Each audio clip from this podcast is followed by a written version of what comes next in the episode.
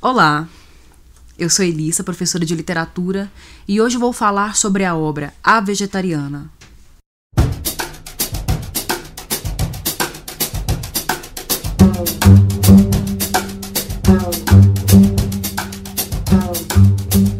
A Vegetariana é esse livro, essa é a edição que eu li. Ela é traduzida direto do coreano, então é uma obra coreana. A autora chama-se Han Kang, não sei corretamente, né, exatamente se é essa a pronúncia, se é, se é Han Kang mesmo. É, se por acaso eu estiver errada, por favor me corrija nos comentários, porque eu não sou muito fluente em coreano. Inclusive, na hora que eu for pronunciar o nome da personagem, que eu vou tentar fazer isso o mínimo possível, por conta mesmo do meu desajeito, é, do meu embaraço com essa língua. É, eu também gostaria de ser corrigida caso eu esteja falando incorretamente. Essa edição é traduzida direto do coreano. Trata-se de uma obra que foi publicada recentemente, né, já nesse século XXI, nessa década 10 dos anos 2000. É, ganhou prêmios, Han Kang se tornou notável por conta desse romance. Numa entrevista, a autora explica que A Vegetariana é uma obra, um romance curto, né, tem muitas nuances de novela em alguns momentos, mas é um romance um romance contemporâneo que foi motivado, ele foi meio que um desdobramento de um conto que a autora tinha escrito antes. O Fruto da Minha Mulher, ela publicou no final de, dos anos 90, em 1997. É, é um conto, inclusive, que não está traduzido para o português. Aliás, da Han Kang a única obra que eu tive conhecimento que está traduzida para português é A Vegetariana. Ela tem outras obras, uma inclusive está em processo de tradução e logo estará disponível para venda, mas tradução direta do coreano mesmo é somente essa. É, mas nesse conto, é, a personagem, a mulher, ela se transforma em planta e o marido resolve cultivar a esposa dentro de um vaso. Uma narrativa insólita, uma narrativa de acontecimentos muito estranhos para a realidade em que vivemos, né? Então, apesar do seu realismo, há elementos de imaginação e de fantasia ali muito, muito diversos. Aproveitando a apresentação do romance, eu gostaria mesmo de falar, eu terminei de ler, eu comecei a ler segunda-feira à tarde e terminei de ler na terça-feira à tarde. Não consegui terminar antes porque tive que trabalhar, tive que ir para o trabalho. E, mas assim, no meio do trabalho, é, ansiosa para poder chegar em casa e terminar de ler. Parei os meus outros afazeres para terminar de ler. Então, o, o, que eu vou fazer desse livro aqui hoje, muito mais do que uma análise crítica, é uma aula, né? Eu vou colocar aqui realmente a minha relação afetiva com essa obra, porque ela, de certa forma, me incomodou, mas também se comunicou comigo, né? Eu, eu, sinto que, que me disse alguma coisa. Talvez eu não consiga nesse vídeo tão desesperado e né, tão, tão também ansioso, porque eu senti que eu precisava falar dessa obra para poder resolver essa leitura que eu tive com essa obra. Não sei se eu vou conseguir falar tudo que eu gostaria de falar, né? Acredito, inclusive, que na hora que eu terminar esse vídeo aqui eu vou começar a ler novamente, eu vou reler de uma maneira voraz, porque é como se eu estivesse comendo, e a coisa do comer mesmo, né, da voracidade, do alimento, ele aparece aqui nessa obra. Talvez eu até faça outro vídeo, eu faça uma parte 2, eu faça um outro vídeo em que eu retome tudo isso aqui que eu falei e acrescente outros pontos que surgirem. É, mas o fato é que eu preciso falar, compartilhar a minha experiência de leitura dessa obra. É um romance contemporâneo, a literatura contemporânea se coloca num lugar que não oferece muitas dificuldades no que diz respeito à prosa de ficção, né, a narrativa, não, não, o experimento com a linguagem não vai aparecer aqui, não é uma obra que dificulta na construção, é, talvez, de, de metáforas, de alegorias, né, num, não percorre muito fluxos de consciência. Esse caráter mais, talvez, experimental, mais dificultoso que uma narrativa poderia oferecer, essa obra não oferece. Ela, ela vai ter outras dificuldades, né? Talvez o modo como apresenta elementos culturais, como discute a questão da existência humana, o fato de trazer a cultura oriental para o nosso meio, né? Porque os valores que nós costumamos propagar academicamente são valores ligados a um conceito de literatura universal que leva em consideração o cânone ocidental. E aí, de repente, entra essa, essa obra do Oriente, uma obra asiática, que traz uma outra cultura, mas vai discutir a questão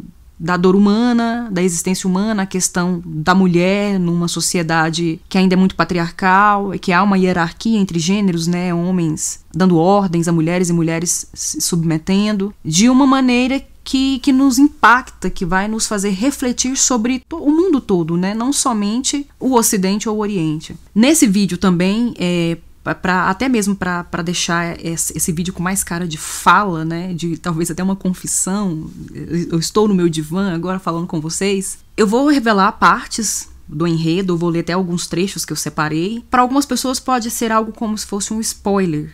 E tem gente que detesta spoiler, então eu já aviso que eu vou ler trechos, eu vou falar de partes do enredo.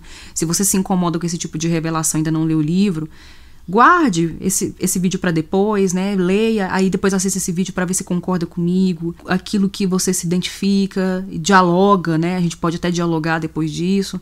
Agora, se você não se incomoda, se você já leu, cai para dentro aqui, porque é isso. Eu quero agora conversar com, com você que está me ouvindo e está me vendo agora. É uma narrativa dividida em três partes. A, a, a, sequência cronológica dela não, não oferece grandes problemas. Ela é linear. Ela tem essa coisa do tempo, né, de começo, meio e fim, de uma sucessão de eventos, né, uma coisa acontece após a outra. Isso aqui está muito bem resolvido aqui de uma maneira bem linear, bem tranquila, não tem voltas, flashbacks, retornos no tempo que às vezes assustam o leitor, né, que faz o leitor parecer que está caindo de paraquedas no meio de uma página, não tem nada disso. Mas o que é diferencial dessa narrativa, ele vai fazer uma adesão a diferentes personagens da história. A protagonista é uma mulher que decide parar de comer carne. O nome dela, como é escrito aqui, o modo como eu consigo ler é Yin Yong. Não sei, eu vou colocar escrito aqui, né, em cima, o nome dela, e se alguém souber pronunciar, alguém tiver fluência, né, em coreano, ou pelo menos o mínimo, porque eu não tenho nenhuma, pode até me corrigir depois, né, na, na minha pronúncia mas ela decide parar de comer carne. E essa decisão que ela toma é muito impactante porque ela, a família dela toda come carne e não aceita muito bem essa decisão. Ela vive numa cultura em que a culinária é, é, é muito baseada em carne, né? E há descrição de pratos aqui na obra, principalmente na primeira parte, a descrição de comidas, de receitas, e todas elas levam carne, todas elas estão baseadas em proteína animal ou pelo menos a grande maioria, né? E isso vai impactar a família de uma maneira muito negativa, muito violenta. A família não vai aceitar isso muito bem, não vai lidar com isso muito bem. E nessa decisão dela, que não é por motivação política, não é por questões de saúde, não é por questão espiritual, mas ela começa a dizer que é porque ela sonha e os sonhos são muito perturbadores e ela não, não quer comer mais por conta desses sonhos, ninguém consegue compreendê-la. Ninguém compreende essa, essa protagonista, ninguém compreende essa mulher, nem se esforça para compreendê-la. Mas a narrativa parte de três vozes. Três pontos de vistas vão guiar essa narrativa. O primeiro é o marido. Ele narra em primeira pessoa, é um homem medíocre, tosco? Ele afirma isso, inclusive, que ele não gosta muito de se destacar. E aí ele vai descrever essa protagonista, essa esposa dele, como uma mulher também medíocre, sem grandes atrativos, sem grandes qualidades, sem grandes defeitos também. Uma mulher muito passiva, de poucas palavras, que cozinha, ela, ela quase não dirige a palavra para ele, segue as funções matrimoniais dentro de uma rotina assídua, pelo menos no que ele considera, né? E não questiona nada, não briga com ele, não chama atenção nem nada disso. De repente, ela, de uma forma muito assustadora, para de comer carne. Uma cena muito fantasmagórica, é a cena que ele, ele a encontra na cozinha no meio da madrugada, toda descabelada, estarrecida, perplexa diante da porta da geladeira. E aí já começa aí, né, o grande conflito da narrativa. Toda essa passividade, essa mediocridade que não levava ninguém a nada, de repente sofre uma reviravolta com um acontecimento muito insólito, um acontecimento muito estranho. E ela decide jogar as carnes tudo fora, carne cara, carne congelada, carne que eles ganharam, sabe, carnes especiais, vai jogando tudo fora.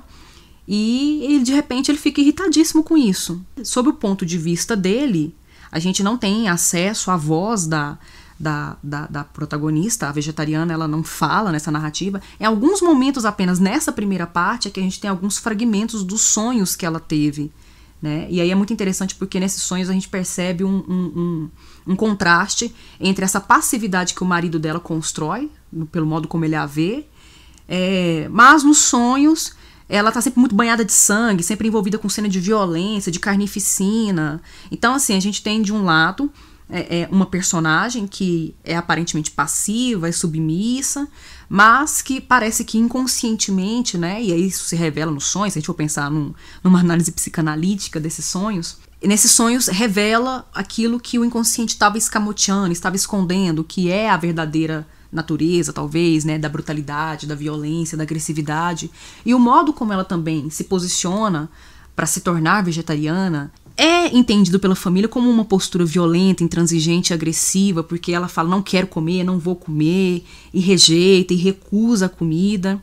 E isso tudo nessa primeira parte é dada pelo ponto de vista do marido, que não se esforça para compreendê-la, não tem o um mínimo de boa vontade para tentar compreender os motivos da esposa, muito, muito pelo contrário, ele se vitimiza, né, que como se essas ações dela gerassem consequências na vida dele, porque atrapalha o emprego, ela não cozinha mais carne para ele, né? Aí eu separei um trecho dessa primeira parte para ler para vocês, é, em que ele vai falar é, de como ele enxerga essa esposa, né? E aí nós temos talvez aí um pequeno sinal de como essa mulher se sente, de como ela está no mundo.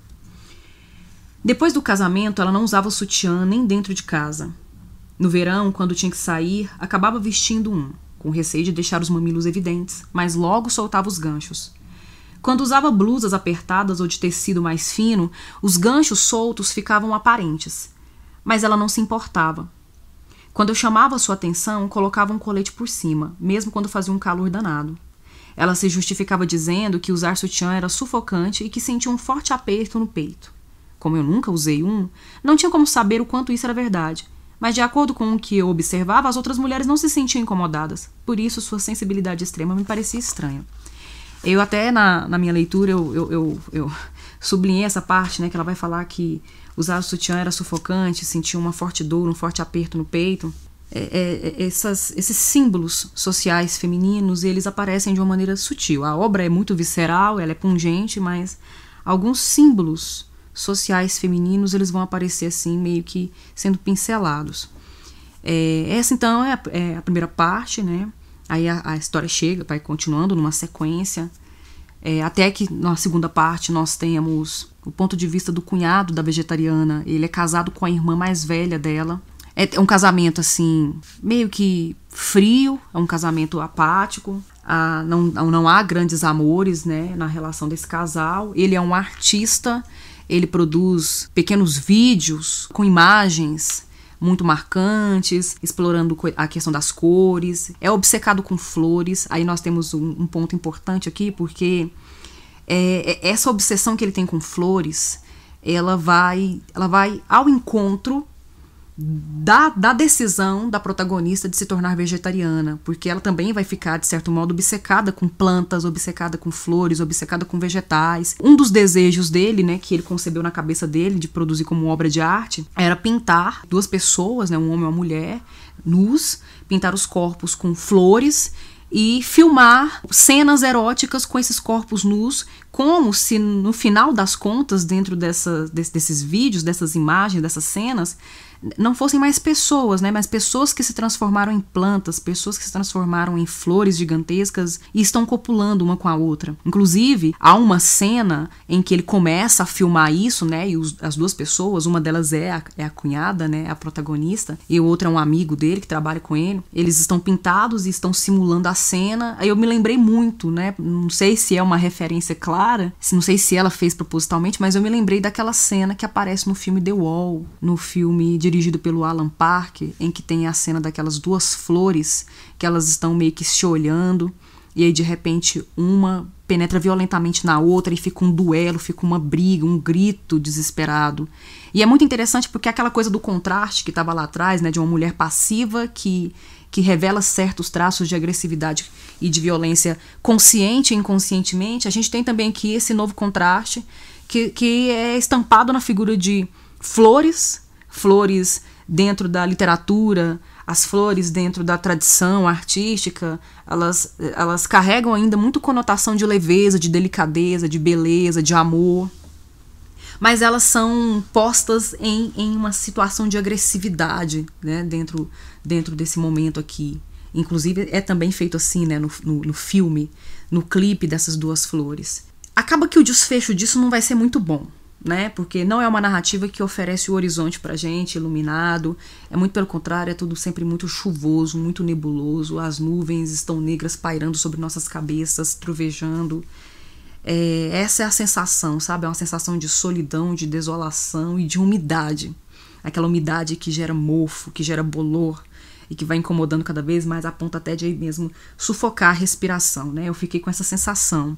Embora eu tenha gostado muito do livro, isso é muito estranho, né? O ser humano ele é contraditório, né? Porque ele é feito de facetas, né? É uma moeda com dois lados. Como é que eu posso ter gostado, ter sentido um prazer estético de leitura com uma obra que me provocou esse espanto, né? Essa perturbação. E aí o trecho que selecionei para vocês e que vou ler é um trecho em que ele está filmando a cena da protagonista toda pintada com o corpo pintado de flores e o cara que ele convidou para dividir essa cena com ela. Com movimentos lentos, ela ficou de bruços e fez com que seus seios tocassem o peito dele. Suas nádegas ficaram erguidas no ar. Ele os filmou a partir dos lados. O espaço entre elas, cujas costas arqueadas lembravam as de um gato, e um umbigo de jota é, criavam uma atmosfera grotesca. Parecia o acasalamento de duas plantas gigantes. A, a engraçada narrativa, né, a ser dividida em três partes, é, sobre uma mulher que decide se tornar vegetariana. A princípio, essa tomada de decisão parece um empoderamento, mas depois a gente vai revelar, a gente vai perceber que não é bem assim, porque ela vai ter. A saúde mental dela vai se deteriorando ao longo desse, desse processo, né? E ela vai fazendo outros tipos de projeções dentro da. Vai tendo outras pretensões também. É engraçado porque parece tão delirante, mas. e tão talvez é tão alucinada, mas também é tão consciente, tão deliberada, né? A terceira parte vai deixar isso mais evidente ainda e eu vou comentar por quê. É, mas a gente tem um, uma mulher como protagonista, mas a sua, a sua história é contada por pessoas que não são ela.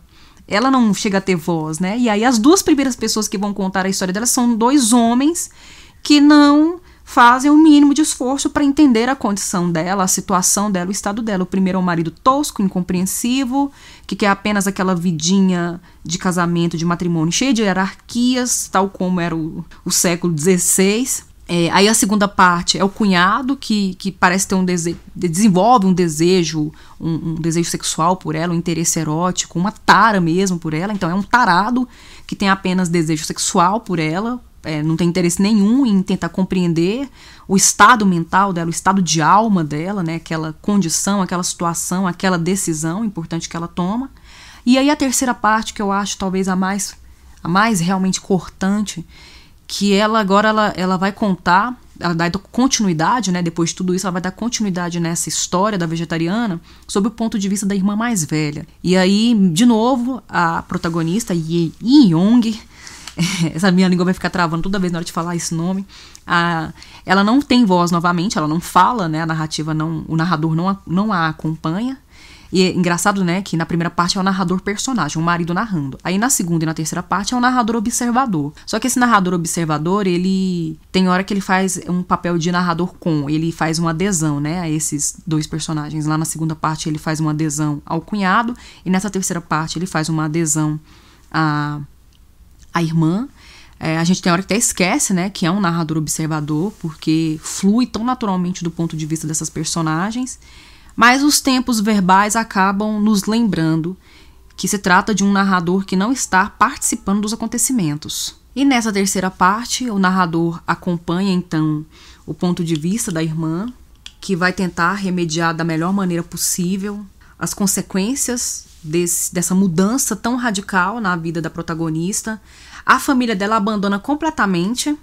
Né? Lá na primeira parte, da parte do ponto de vista do marido, tem um momento de um jantar em família que o pai de Yong a força a comer carne, é, pede pro filho e pro, pro genro segurarem-na e ele tenta enfiar a carne dentro da boca dela, ela fica desesperada, ela grita, ela não quer, é uma cena muito incômoda, é perturbadora essa cena, violenta ele esbofeteia ela várias vezes, bate nela, né? Dá para perceber que é um cara muito violento, né? Esse pai é um homem muito violento e foi violento o tempo todo. Nessa terceira parte, inclusive, a irmã, ela evidencia em alguns momentos que a, a, a protagonista, né, teve uma infância penosa, ela teve uma infância difícil, o pai foi muito violento, foi muito bruto, foi uma infância de, que sofreu muita violência física, em alguns momentos fica assim sugerido muito sutilmente, talvez também um, uma possível violência sexual, mas não fica muito claro. O que fica claro mesmo é os espancamentos, né, que a menina sofria, as humilhações. é, quando criança até não queria nem voltar para casa num determinado momento. Ela lembra dessa história, né, que não queria voltar para casa, porque voltar para casa era apanhar do pai. Então o pai continua sendo violento. A mulher é feita, a mulher adulta, e o pai quer obrigá-la a comer porque ele quer assim, ele não aceita que ela que ela não coma carne, porque a família não é assim, porque ele não vai admitir que a filha dele toma esse tipo de decisão e a obriga a comer carne, ela fica desesperada, num gesto desesperado, ela se, ela se corta, se machuca, né, parte para automutilação. A família de repente resolve abandonar abandonar essa filha, essa filha que nos enche de vergonha, não quer saber mais dela. O marido também não quer saber dela, quer se separar dela. Aí a irmã meio que nesse a única mulher que parece conseguir se esforçar um pouco mais para entender a irmã, mas também de uma maneira um pouco limitada em alguns aspectos, né? Parece que só no final ela consegue realmente, de fato, ter uma epifania em relação à irmã, mas sempre com todos muita dificuldade de compreender a nossa protagonista, é, que tá, é muito solitária, né? Está à deriva no mundo. Essa terceira narrativa é muito, muito pesada, muito dolorosa, porque a irmã resolve, resolve permanecer com a, com, com a protagonista, resolve ajudá-la, interná-la, fazer um acompanhamento, né, da saúde dela, ver como é que tá o tratamento e tudo mais, e a irmã não evolui, pelo menos não para o que o mundo racional, para o que o mundo lógico espera dela, né? Mas na cabeça dela ela tem uma evolução, outro tipo de evolução que aponta para uma possível metamorfose, que eu vou falar disso daqui a pouco, e é nessa metamorfose, nessa nessa provável metamorfose é que há um ponto de contato entre a vegetariana e a metamorfose do Kafka, né? Inclusive aqui na apresentação da obra, em algumas resenhas que eu li, algumas notícias de jornal que eu li sobre esse livro, há uma aproximação de A Vegetariana com Franz Kafka em geral. Aí eu, por associação, meio que fiz uma, uma relação com a metamorfose, né? Porque lá no Gregor Samsa, que se metamorfoseia num inseto, esse acontecimento com ele provoca grandes mudanças também na família, né? E é o mesmo aqui com a, com a vegetariana mas eu vou falar daqui a pouco sobre essa metamorfose dela. É, então, nessa terceira narrativa, é a irmã quem fala, muito cheia de perguntas, né? Aqui o narrador, ele meio que se intromete na narrativa e fica fazendo perguntas sobre a irmã e sobre, sobre a protagonista. É, são perguntas retóricas, né? Porque ele não responde, a gente também, a gente não responde, a gente só fica acompanhando a narrativa e pensando sobre todas essas perguntas. Mas é interessante perceber como essa irmã consegue ainda se manter ao lado da vegetariana. Mesmo parece, parecendo que a odeia. Há um momento que ela fala que ela acha que ela sente um ódio da irmã, porque a irmã meio que destruiu a vida de todo mundo, né? Com essa decisão, ela destruiu a família, ela destruiu o próprio casamento, destruiu o casamento da irmã. Né? A vegetariana, ela, com essa decisão dela, ela destruiu tudo, digamos assim. Mas mesmo se sentindo talvez esse possível ódio, a irmã não sai do lado da protagonista. E aí é muito interessante porque há um determinado momento que parece que há uma explicação para essa decisão. De certo modo, ela meio que se identifica com a irmã, né? Ela fala, depois de passar por uns problemas de saúde, aí ela fica refletindo sobre a vida dela, sobre o filho dela. Aí o narrador nos diz assim: Tomou consciência de tudo naquela tarde de primavera, enquanto esperava o trem na plataforma de embarque, sentindo que a morte a alcançaria em questão de meses, acreditando que o sangue que escorria de seu corpo era prova disso. Foi nesse dia que percebeu que estava morta havia muito tempo que sua vida cansativa não passava de uma encenação ou de uma fantasmagoria. A face da morte que tinha se aproximado, colocando-se de pé bem a seu lado, lhe era familiar, como alguém perdido tempos atrás e que ela voltava a encontrar agora.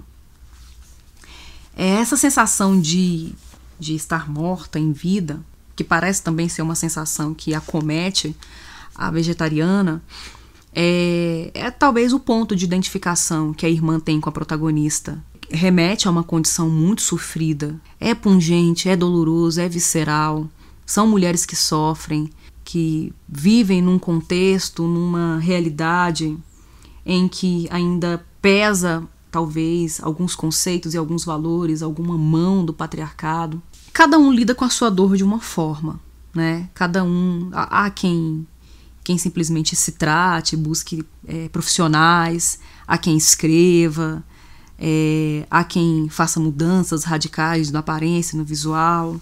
Enfim, a protagonista, meio que ao tomar a decisão de se tornar vegetariana, é, revela lá no mais íntimo da sua alma é, o modo como ela vai lidar com essas dores que ela tem.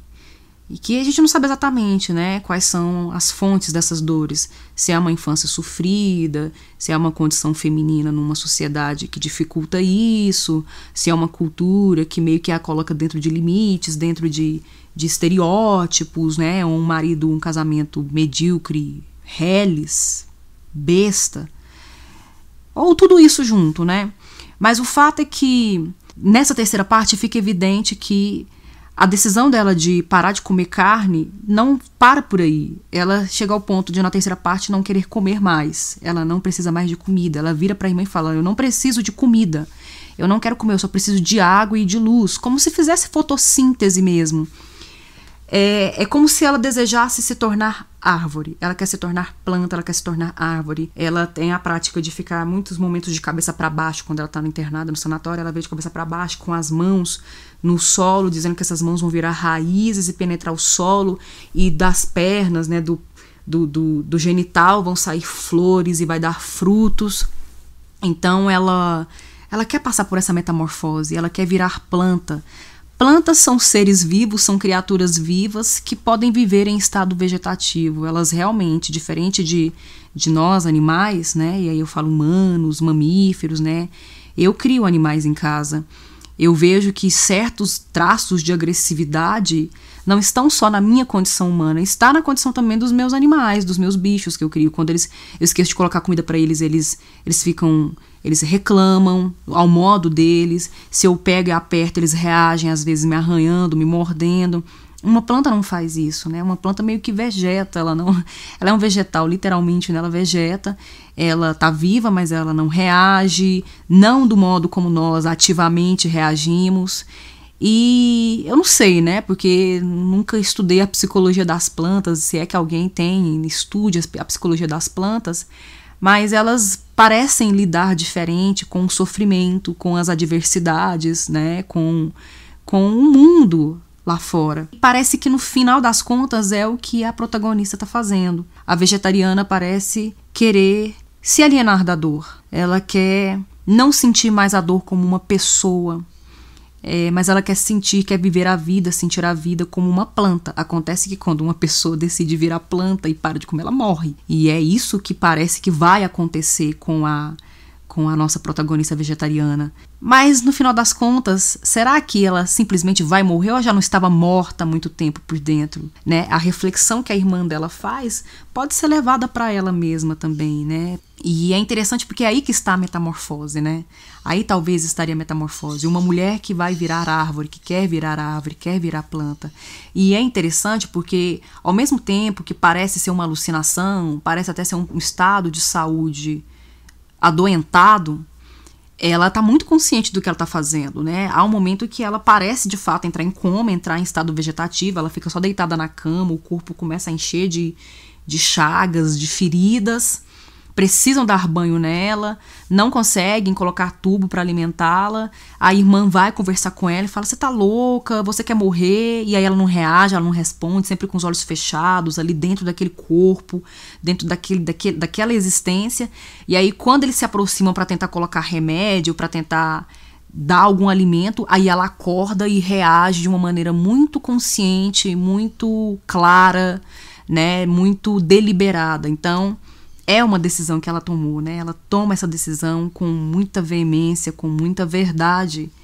E isso, inclusive, até aparece no, no, no, projeto gráfico do livro, né? Na capa, se você prestar muito bem atenção, você vai ver que aqui na frente nós temos é, os órgãos que, que estão no tórax, é, o pulmão, coração, e do pulmão do coração parecem estar brotando flores. Aqui atrás é a mesma coisa, tá? Eu vou tampar aqui porque aqui eu tentei arrancar a etiqueta de preço e rasgou. Não é capa dura, tá? É papel e acabou rasgando um pedaço. Aqui a gente tem o desenho já maior do tórax.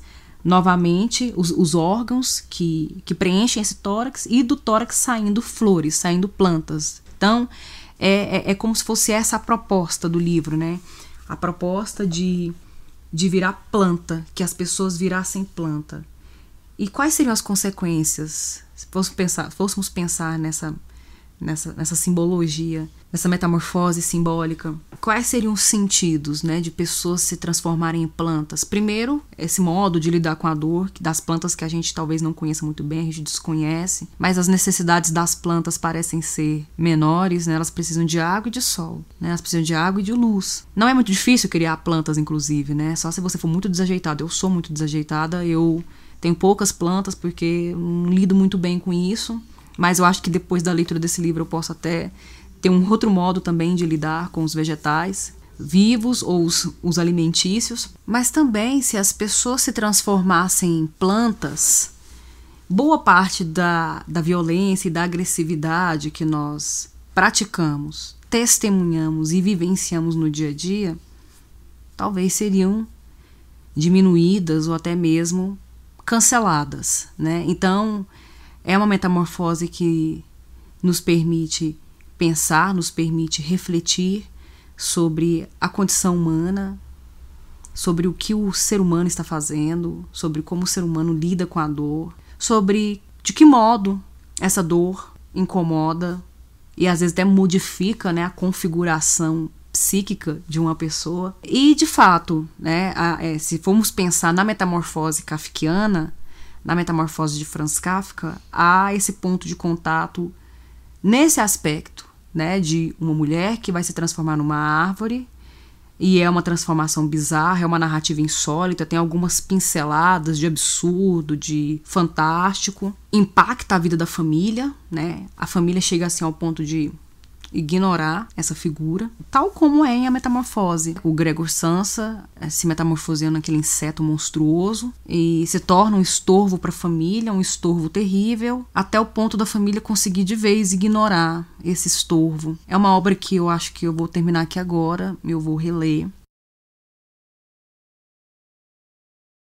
Espero que vocês gostem dessa minha dessa minha doação, né, que eu estou fazendo do, da, da minha experiência de leitura, muito pessoal, muito subjetiva. Que vocês também possam compartilhar não só essa leitura, né, a indicação dessa leitura, mas também esse vídeo com outras pessoas, para que a gente consiga ampliar o máximo possível esse debate, esse diálogo, que a gente possa, no nosso próprio tempo, refletir sobre a literatura contemporânea, sobre a literatura asiática que tem entrado com muita força no Ocidente, e sobre a literatura de autoria feminina que tem ocupado um lugar cada vez mais mais significativo e concreto na literatura. Agora estamos encontrando definitivamente, decisivamente esse lugar, né, de poder falar do feminino, consolidar esse lugar sem precisar passar por mais apagamentos e silenciamentos. Então é isso. Curta o vídeo, indique para outras pessoas, comente.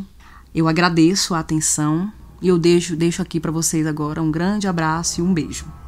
Obrigada.